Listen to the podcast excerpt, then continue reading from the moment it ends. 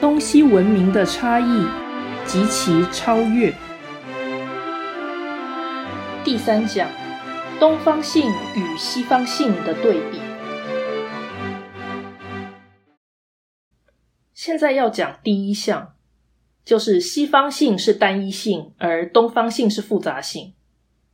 这个问题其实是因为东方观念是西方发明的，或者西方所提倡的，也就是说，东方的说法或东西对比的说法是以西方为本位提出来了。上次已经说，希腊人跟波斯交战，而评估波斯文明，感觉到那是一个落后野蛮的世界，而波斯在东方，所以西方人就自居是西方了。这个文化的观念一直传递到后代。导致只要你是文明层次比较高，你就认为自己是西方的。所以美国算西方吗？你如果说美国算西方，可是你到美国留学，你是往东方去的。那澳洲算东方吗？在过去，澳洲绝对不会自居为东方世界。但是现在全球化、大众化势力兴起以后。澳洲人就不太敢大啦啦的说我们是西方人，我们是西方世界。他们可能要表示，呃，我们是独立的另外一个世界。但如果这个世界就是东方、西方，那你靠哪边站？说到底，他们认为自己是西方，不是地理位置的问题，是文明层次的问题。以西方本位这个思想出发而造成东西世界的观念。所以西方是单一的，因为它是层次高的，层次高的就要英雄所见是一致的。那不是西方的，就是东方。这个结果当然就是东方是非常庞大、非常复杂的。所以西方人所说的东方，一开始就是指波斯。要知道，西方人是这个世界上首先开始去描绘世界地图的。所以他们的世界地图是以地中海为中心，超过中亚。其实他们不太清楚在过去是什么样子。所以早期的西方地图大概画到两河流域之后，东方就没有再画下去了。这不是表示他们知道在过去一定没有陆地，而是不知道那是什么样子。那同样，他们画非洲也是先画北非沿海。他们不是认为说啊，撒哈拉沙漠以南一切就是空无一物，不是这个意思，而是他们到不了。所以最早的世界地图是以地中海世界为中心的。那如果西方是希腊，东方是波斯，一开始看起来好像东方也不是很巨大，可是那并不是你确认东方有多大，而是你对东方世界是未知的。那西方世界有多大，却是很可以认定的。就是说，西北欧还没开发，或者罗马文明还没到达，那就不算西方。所以，西方很小，而东方是一个未知的世界，到底有多大，不晓得。到后来，所谓的东方就是西方以外的世界叫东方，那个结果就是从东欧到东亚了。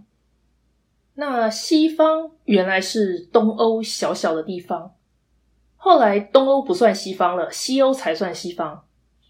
你认为挪威是西方吗？瑞典算西方吗？就算是，其实我们认为那是西方边缘。边缘的意思是西方最主要的文化元素在这些地方不是那么强烈，西欧才是西方的重镇。没有这些文化要素的话，即使它是在欧洲，它也不被视为西方的核心。西方一开始是东南欧，到最后变成是西欧，甚至北欧都不算是重要的西方区域。所以西方一直都很小，乃至于后来拓展到美洲、澳洲，一开始的时候区域也是很小的。后来整个美洲、澳洲被西方人占据了。但是我们并不能说那是西方世界的扩大，因为以精神含义来讲，美洲、澳洲所呈现的西方文明素质并不是那么强、那么浓。所以，如果东西观念是文化性的，那西方的重镇实在是不大。最重要的，十九世纪后期开始流行所谓 The Great Powers，那不只是政治势力的依据造成的，而是说这个才叫西方。The Great Powers 主要就是五个强国：英、法、德、奥、意。那如果意大利又有一点不是那么入流的话，那真的就是这四个国家。那这四个国家里面，奥地利又有一点后继无力，那就只剩下三个国家，就是英国、法国、德国。但是法国又越来越比不上德国，所以西方好像就英国跟德国比较像是西方。但是如果到这种地步，英国、德国就觉得西方太弱小，所以还要招兵买马，说这才是西方，这样才能使自己的立场受到比较多肯定。西方这么的小，它的区域是在转移变化中，而它的极限就到了德国、英国、法国这个区，再扩展下去就变成殖民地。那它的西方要素已经降低了，所以西方是很小的。只有在政治的因素之下，西方才扩大。好比拿破仑战争之后，俄国沙皇提倡神圣同盟，他就以基督教信仰作为一个政治体。结果，欧洲地区大部分国家都表示呃接受这个联盟，但事实上这个联盟没有多大作用。只有在政治的因素之下，西方才扩大。如果不谈政治，以文化要素为主，那西方实在是很小的。东欧、西欧、北欧，如果我们把它分作这三个区域的话，实在说东欧跟北欧都不太算是西方。在这种对比之下，那西方不必分什么近西远西，但是东方是近东、中东、远东这样的区别。想一想，这个区别里面，近东跟中东其实是非常接近的。近东、中东这两个词汇分别出现又这么接近，这证明一件事，就是西方人了解整个东方世界是很漫长的。因为他们一开始接触到的东方，那就说这是东方了。后来知道外面还有，所以说这是比较接近西方的近东 （the Near East），比较近的东方。后来那边又有了更远的地方，于是就知道呃有个地方应该称之为中东。结果中东到底是哪里？其实定义上不能有共识。呃，大家很可能说，那中东算包括伊朗吧？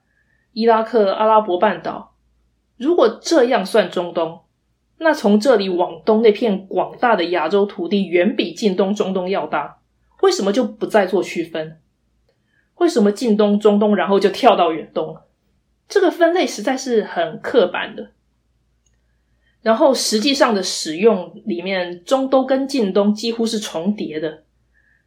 这样的话，西方人对广大的两河流域以东的文明实在是认识很缓慢。或者另外一个因素，我们要注意到，西方人到东方来不是透过陆地。你说马可波罗走那么远的路到东方去，可是那是一种比较传奇性的个人探险活动。西方比较整体性的到东方是透过海路，透过海路到东方来接触的是远东。所以呢，远东跟近东之间那个广大的土地，西方人不太了解，所以就不给他一个专属名称。所以说，近东、中东、远东之分，这已经暗示出来，其实西方人对东方的了解是有限的，是突然的。但西方却勇于用唯我独尊的态度去认定这个天下。这样的区分尽管有点不合理，但是它非常流行。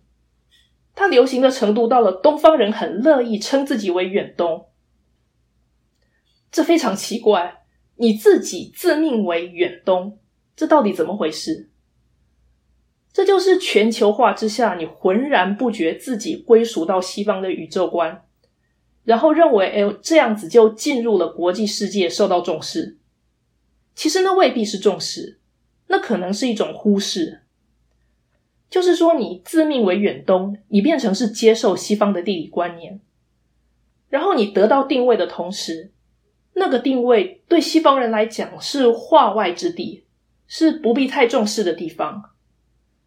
所以东方人实在是没搞清楚自己是在这个世界的哪个地方，而这个哪个地方，实在说是一种文明的观念，就不必那么在乎地理的相对位置。